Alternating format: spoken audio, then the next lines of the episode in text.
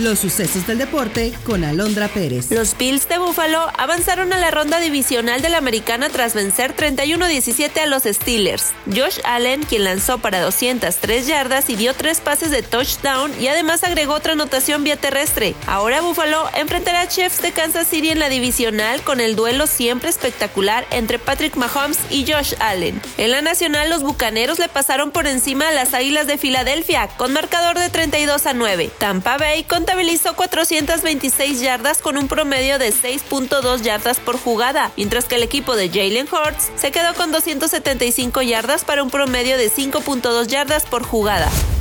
Terminó el sueño de Renata Zarazúa en el abierto de Australia. La mexicana cayó en la primera ronda por parciales de 4-6, 6-4, 6-2 ante Martina Trevisan en un partido que duró poco más de tres horas. Tuvieron que pasar 24 años para que una mexicana jugara el primer Grand Slam de la temporada. La última tenista azteca en lograrlo fue Angélica Gabaldón en el año 2000.